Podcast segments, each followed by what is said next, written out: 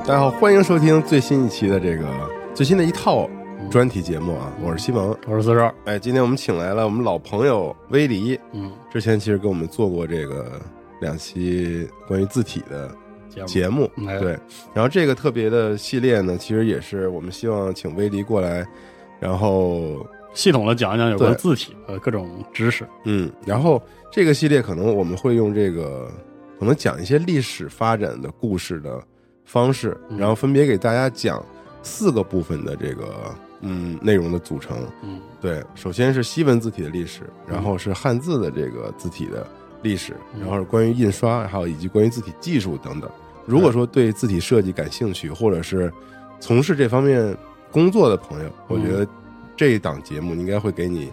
挺大的一个，嗯，怎么说呢？帮收助参，考，对，嗯。然后威里，请打个招呼呗。嗯，嗯，大家好，我是维黎。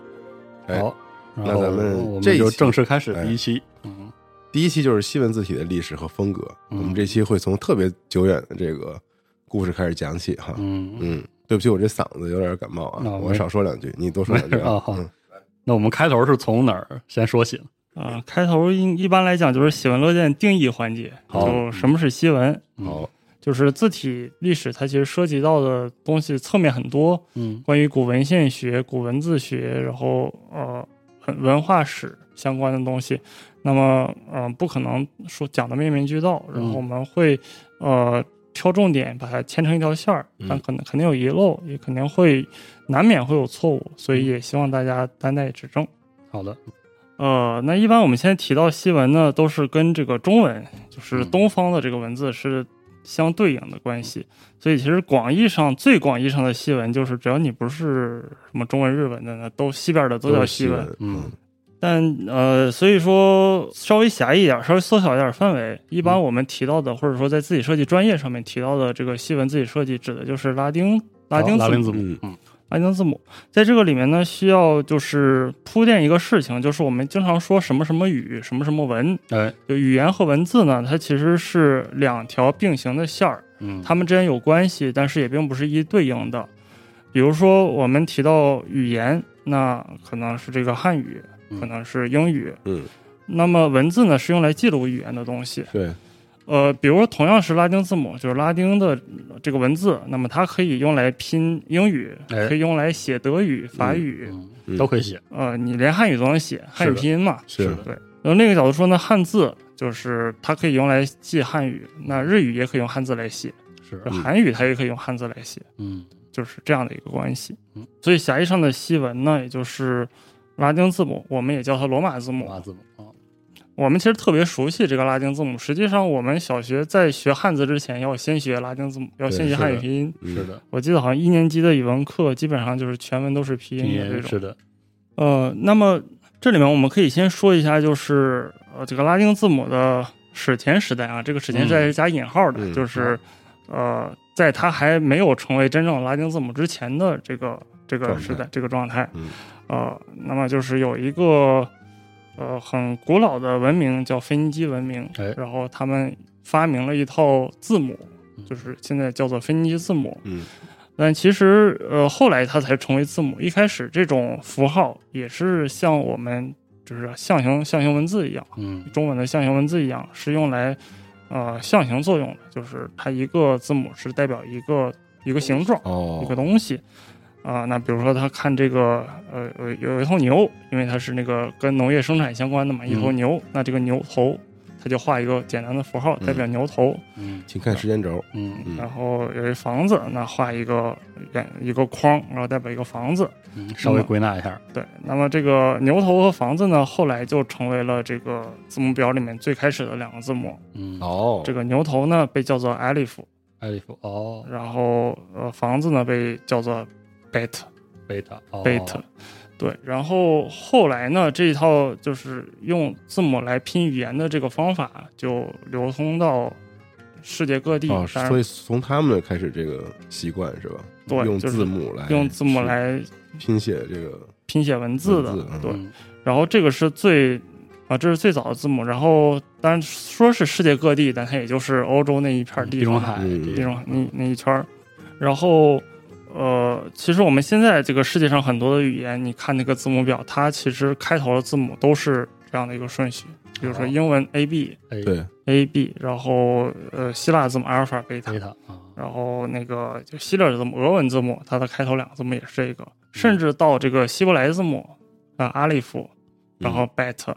哦，都是人，对，就《原神》里面用的那个无相系列，无相之雷啊叫阿利夫，嗯然后无相之风贝特，它其实用的、其实就是用这个记忆。据说是用的希伯来字母的顺序，因为这个它这里面用了很多这种就是古典文化的拽文，就是嗯掉书袋的感觉，嗯用这种东西放进去。好呃，那么就是这一套系统发展，其实有一个很漫长的过程，这边我们就略去不表。嗯但是到了公元一世纪左右，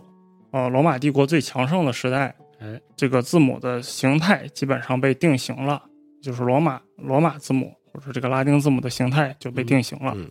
可以说跟我们现在所熟悉的 A B C D 就别无二致，大差不差，大差不差。嗯然后有一个非常重要的一个文物，就是在那个呃罗马图拉镇广场嗯上面的一块碑哎，一块纪念碑。嗯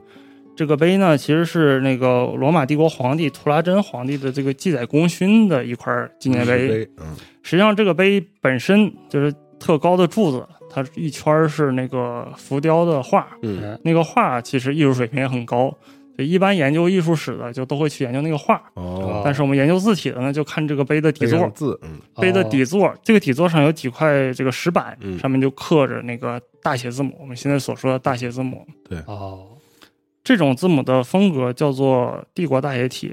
哦，有个专门的名字。就叫做帝国大写帝国大写体对嗯，也叫做方大写体，就是 square square capital。嗯哦、因为它是罗马帝国，所以叫做帝国大写体。虽然我们现在叫它大写体，但是那个时候并没有小写小字母写，，嗯啊，它就是那个时候的字体，那写个字儿就这么写。那个时候字就长这样。嗯哦就是，而且你如果你看一下那个碑，你会发现它其实里面没有空格，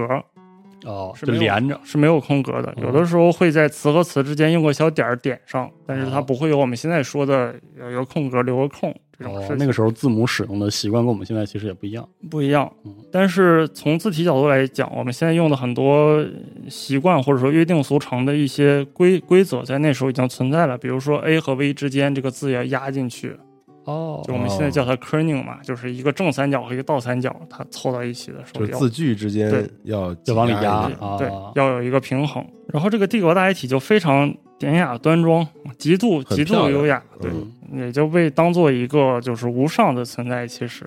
嗯然后啊，这是当然，这是从积极一面一面来说。那么到了当代，也就是一九八九年的时候，这时候计算机已经出现了，嗯然后那个 Adobe 公司，哦，就是 Adobe 公司的设计师，他们做了这个数字化版本，嗯也就是说。计算机字体的这个图拉真，哦图拉真字体命名叫 Adobe Trajan，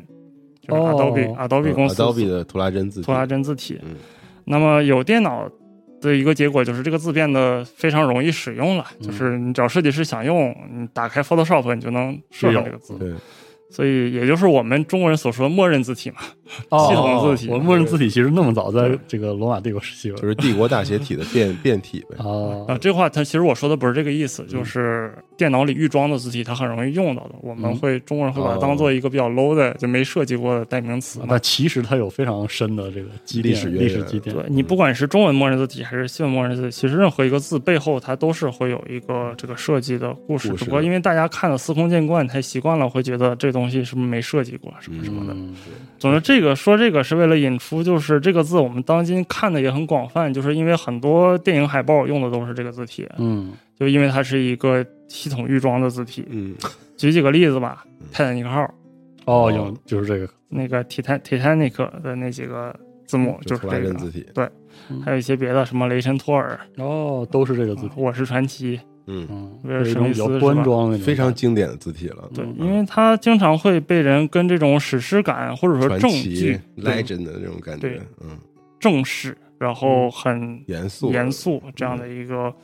呃这样一个话题风格画上等号。嗯，但其实实际上用这个，因为它是一个预装字体，所以前面举到都是一些好的例子，用嗯的好、不错的、很严肃的，而且也是好片儿。嗯，但实际上可能烂片儿用这个字体的更多，哦反正电脑里就能找到嘛。哦嗯，对，因为常见，因为常见对。再多举几个例子，像是那个斯皮尔伯格的那个 AI， AI 哦智能哎人工智能，对，那个吕克贝松《第五元素》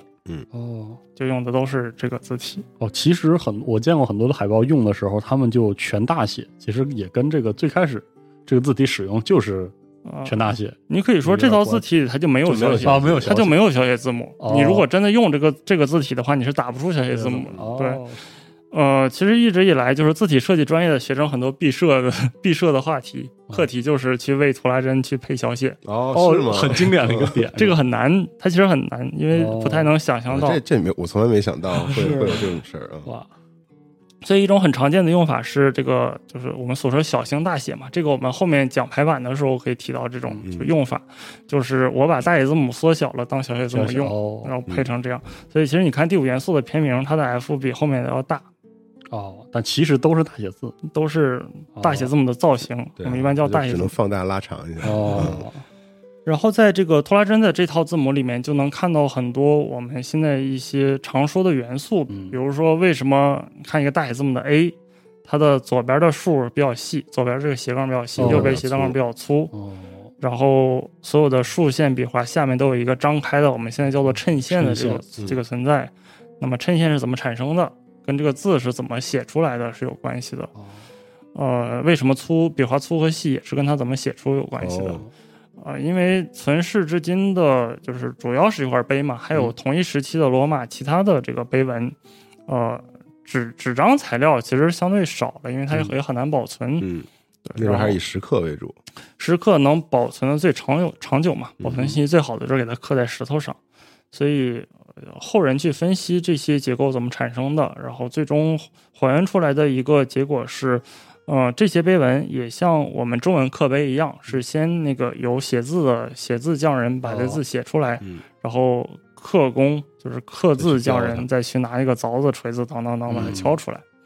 那么怎么写出来呢？他们是用一种就类似于我们现在水粉笔这样的扁毛刷，哦，扁毛刷写出来的，保持一个差不多固定的角度。嗯，这样的话，呃，一个跟水平线大概成三十度角这样的一个角角度，度哦，这样你画一个从右上往左下斜的斜线，它就是细的；是的哦，左上往右下就是就粗是的。做对，然后他只要是右手写啊字，是他就一定是这样的。呃，可能有左手写字的，它也需要保持笔是这个角度，哦就笔的，哦，对对对，笔哦尖哦儿变成一这样种制型哦，对对，笔的角度是一样的。甚至有可能就是在当时。在当时，甚至有可能就是你是左左手是没法写字的。你如果哦你想成为一个抄写员或者是写字匠，必须是右手，一定要练右手写，哦对，嗯要不然是跟字的顺序对，反，要不然你师傅都没法教你。 是 不是啊？嗯呃，然后一笔写到一笔写到最后，它稍微转一下、扭一下，就能把这个撇捺带出来，就形成了一个衬线的衬这线个哦两边的尖角。嗯那么。呃从刻字的角度来讲，衬线这样的结构也很方便下凿子。我第一凿从哪儿开始下，嗯第一凿就是从这儿开始当当的敲进去，哦，然后把一一个笔画敲出来对。，我们当年做的字体那个节目里就讲过是的这段，嗯嗯，然后在同一个时代，因为这种非常官方、非常正式的大写字母，它只有在刻那种呃纪念碑、嗯非常正式的这种时候才会使用。但是同一时期，既然已经有文字存在了，那它这个字肯定不仅仅是用于刻纪念碑的，人还是要写的，日前日常写的情况也是存在的。嗯那么，啊、他们就会用一些就没有那么大的，呃在纸上。那时候羊皮纸已经发明了，嗯啊，在此之前，古埃及人发明了那个纸缩草，缩草纸嘛，嗯对我们玩刺客信条里经常要嗯对收集那个纸纸缩草，嗯缩草。呃纸缩草其实还是相对比较难以使用的，然后嗯也很贵，是的，而且纸缩草只能单面写，嗯因为它要进行一些这种覆覆盖的覆膜的处理，工艺类似嗯一些工艺处理，它其实使用起来还是相对不便的。但那个时候，就古埃及人已经发明了把这个纸就是收集成册，成为一个嗯书，书成为一个书本儿。但是到了欧洲这边呢，呃，最流通使用的其实是所谓的羊皮纸，嗯现在都叫做羊皮纸。嗯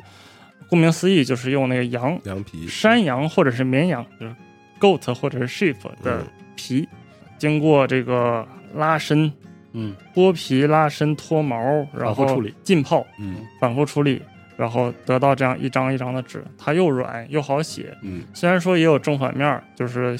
说的很细的话，就正面会偏油一些，反面会是的偏毛一些，但是两边都能写字，嗯，这个利用率也就很高，然后它可以被装订成书。当然，这个书也是很贵的，是它确实那个环节也是很多，也是很贵的。那么在这个羊皮纸上书写的工具就叫做 pen，就是我们现在说的哦笔哦对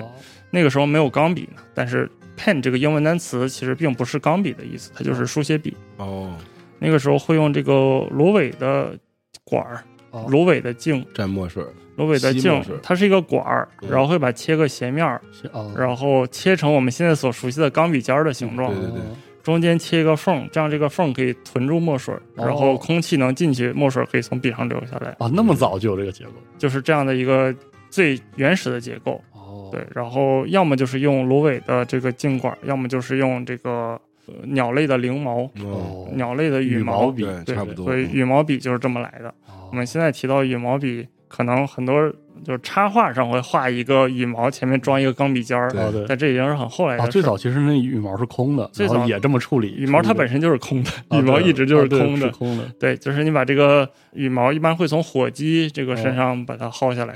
拔下来，嗯然后它把这个靠近尖端的这个羽毛给它剥掉，就嗯，剥掉一个纯是管儿的，对后面这个羽毛就不管它了，也好看的，就前面是一个纯管儿。这个管儿先用小刀斜切，切出一个斜面儿来，哦然后再再再把它削尖，削成尖的，然后可能再去做一些细细的雕琢，中间切一个缝，然后就蘸着墨水写哦所字，以这个时候都叫喷，都叫嗯 pen。现在是钢笔，但那个哦嗯对因为钢笔现在可能继承那个时候就是那个这结构原理，嗯嗯对，但实际上叫做 pen 的这个这种书写工具，通常就是这样的这样的造型或这样的结构。嗯那么它把它切成一个尖儿，但它并不完全是尖的，而是有一个小小的，呃，怎么说呢？它是一个宽的东西，嗯哦是有一定宽度。也就是说，你用它在纸上点一下，点出来的是一个小短线。嗯，嗯那么其实你用它去在纸上写一条笔划，它跟我们前面说到的这种，呃，宽毛刷嗯效果差不多。嗯嗯只要你的那个笔不去转它，它永远是保持一左个细右粗左这种，左往左边斜，往左边撇就是细，往右边捺就是粗的这样一个角度。使用这种工具来书写呢，就持续了一千多年。嗯所以你看那个那些手抄本呐、他们用的这个这个字母，你去细看，你都能分析出它就是用这样的笔，宽头宽尖儿笔，一般叫做 broad nib pen，就是宽尖儿笔，哦，呃写出来的东西，都会符合这种，要么是左细右粗，要么是他把这个笔就是横着用，这样的话横是细的，竖是粗的，哦，它有两种不同的识识笔的方式，在不同时期会有对应。然后人们日常就会写，就会写字嘛。那用一些比较轻松，当然并不轻松，写出来的字还是呃官方的文件，但是会稍微快一些，不像那种写碑刻的字需要精雕细琢的状态。日常抄写写什么政府文书啊这种，用来抄写这种字体。那么只要是人手写的，然后为了写得快，所有的人都都是啊、骨子里都是懒的嘛，懒嗯，他就为了越写越快，然后越写越省事儿，所以就会去对这些笔划进行一些有意无意的省略或者变化。哦其实，在哦后手写面、体就来了，哦手写体啊、其实都他们都可以叫手写体，这个一般叫做速写体，嗯就写得更快，快哦，叫做速度速的速度是速度的速叫嗯速写体。呃，英文有个词叫 cursive，cursive 是统括这一系列的这个说法，但嗯 cursive，嗯、其实有一个中文的对应，就是类似于行书，行书就是跑起来的，哦对对跑起来的这种这种书写，对，cursive，呃，那么在其后呃七八百年的时间内，就是大家一直在维持这种就是这样书写的状态。大写字母其实是在这这几百年时间内一步步演化成了小写小写字母。哦，嗯我们可以这就么长是的时间演化出来的小嗯写，其实很漫长，嗯对嗯，我们可以直接用用手在那个桌子上划拉，能感受一下。如果你想快速的写一个 A 大写字母 A，嗯三笔，第一笔是左边这个斜，然后写横，然后右边这个这一笔，然后你写的快，把前两笔连起来，哦，变成哦小是写个了哦对确实是然后这个小写 a 你写出来其实很接近我们所说的印刷体字母，就上面带一个脑袋的那带脑种，的对对这种这种造型。哦另外一个很经典的例子就是大家可以感受一下，就是那个 D，嗯第四个字母 D，其实最早的写法是一竖下来，然后卷上去，对，卷上去画这个弧。呃，那么你可以随便快速的写，感觉一下这个字母会变成什么样子。哦都是这么来它是那个 delta，哦希腊字母小写字母啊 delta， delta 是哦，哦这样原来如此这，样。所以其实很多中世纪手抄本里，你看那时候字母 D 的造型，它是一个 O 上面加一个脑袋，像个对对钉钉对的，哦对像钉钉的头发一样，是的那种效果。嗯，哦那个就是 D，实际上是 D，、然后后来后面被那个规范化成了这种后面是个竖棍儿，像音符一样这样的造型。嗯所以整个为了快速书写，再加上后面的规范的过程，这两件事儿加加在一起，形成了一个永动机一样的东西，嗯就是它会不停地转。那么人们为了写得快，形成了新的字母造型，然后官方为了去就是规范这个书写，哦，然后形成一把它个变成了严肃的这个正式的正式的写法，那么它就会在已经形成的这种快速书写的结构的基础上，把它优化成就是拉拉直，然后哦，该圆的地方变圆，规范一变成下了一种新的字母造型。哦，啊，所以这个是字体变化的一个我们可以说，这个是在印刷术发生之前，啊，字体演进主要的哦对一还有个一因个为自然演进的过程，因为人们是人写们的懒，人们是书写，对，人们要用手写，呃是演演变过来的。哦好，然后就是过程就在历史上一直持续着。那么嗯到了这个罗马帝国的晚期，出现了一种一种字体的风格，后世叫做安瑟尔体。哦哦，那么在这个字体里面呢，就出现了这个小写字母的迹象，我们只能说小写字母哦还的是迹迹象，啊象嗯它跟这个。呃，看上去已经有点像我们现在所认识的小写字体了，但是还是不非太常一样。像了，是对嗯但是还是不太一样。嗯比如说这个 e，其实可以看到它的上面的两横被连起来变成了一个圈儿，那么它再嗯往后发展就是我们现在小小写写字字母母 e 的那个圈儿。嗯，呃，但是你看那个 b，类似 b 这样的字母，还有这个还是 f 大写的感觉 f g 这样的，还是一个大写的感觉。嗯但它这种其实，在现代人看来既陌生又又认识，嗯似乎认识的感觉，其实很适合被在这种文艺作品里面拿过来用，然后传达一种，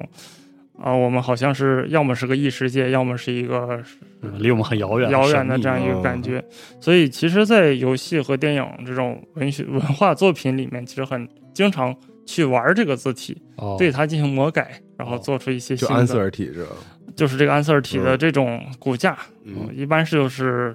我自己叫它魔改安瑟尔体。嗯有一个任天堂的那个 Game Boy 上的一个游戏 GBA 的游戏吧，黄金太叫《阳黄金太阳嗯》，啊就是哦你们可以看一下这个标题，哦看一下这个标题的这个感觉，它好像不太像大写，又不太像小写，哦这么一种感觉。嗯、但《黄金太阳》应该虽然我没玩过那个作品，但它好像是一个架空的一个游戏，是的，是个设奇计。幻题材的，嗯奇幻题材很多会把这个背景设设置在这种就人们想象中的中世纪嘛，就嗯所对对谓的对西幻、是的西幻题材。嗯呃，就会用类似这样作这样作品，但实际上应该从文化史端来来讲，这个时代还没有真正进入中世纪。中世纪嗯，中世纪非常早期，就是中世纪上部黑暗的时代啊，是有一种田田园牧歌的感觉。是的，包括那个《指环王》的《指环王》的那个小说吧，我记得小说标题它用的也是类似的风格，嗯嗯，它一个副标题就是那个护界同盟是吧？啊对对对对用的是类似这样的风格。但是《指环王》它其实本身的这个总体的基调是有一些黑暗的，嗯但是是的第一部其实，在那个叫什么屯儿，夏尔，对，呃，就是那个那个霍霍比比特霍人的霍是霍比屯夏儿尔那边的那个，还是一种很轻松惬意、田园牧歌式的感觉。是的所以，所以这分个安塞尔体在现在其实还是有相当多的，呃，就是可能我觉得更多的是传递一种架空的感觉吧，就是嗯并不是一个历史历史题材的东西。明白，如果奇幻的那种，奇幻那种感觉嗯，那它就会传达一种中世纪不黑暗的那种那个时期的东西。嗯那挺如果浪漫说的是感觉浪漫的感觉，如果说是中世纪，我们现在提到中世纪，可能多半会有一种所谓的哥特体对那啊种，就没是错菱形的、非常粗的那种。是的，那么后面再聊。然后罗马帝国晚期嘛，后面罗马帝国就呃就那个覆灭了，嗯然后在欧洲大陆上分出了很多各种各样的国家，嗯，就是这个所谓的蛮族王国时期，嗯，然后跟欧洲大陆相对的就是岛屿，岛屿体系就是那个呃盎格鲁萨克爱逊尔兰，对盎格鲁萨克逊爱爱尔兰尔兰那边的那个地方，然后在这个欧洲大陆和岛屿这两边，呃，形成了各种各样的呃书写体系，哦就是书写的字体。总体上一般呃会把它划归成岛屿书写体系和欧陆书写体系。哦这么分的，欧陆体系也叫列国书写体系，哦，但是，一般在风格上会说这个就是岛屿这边的影响力会比较大。哦那么，在大概七世纪的这个爱尔兰形成了一种叫做半安瑟尔体。哦，它虽然名字上是跟安瑟尔体相关的，但是这个半安瑟尔呃，应该是指的是尺寸，指的是它的、哦哦它的高度。高度，对，其实跟安瑟尔就是在造型上差别会比较大，已经几乎完全形成了这个小写字母的造型。试听内容到此结束。如果你喜欢这档节目，欢迎来到集合的网站或者 App，通过节目下方播单页面购买完整内容，也可以加入 GPS 会员，收听目前更新的全部加丢 Spec 电台节目，即刻享受免费畅听服务。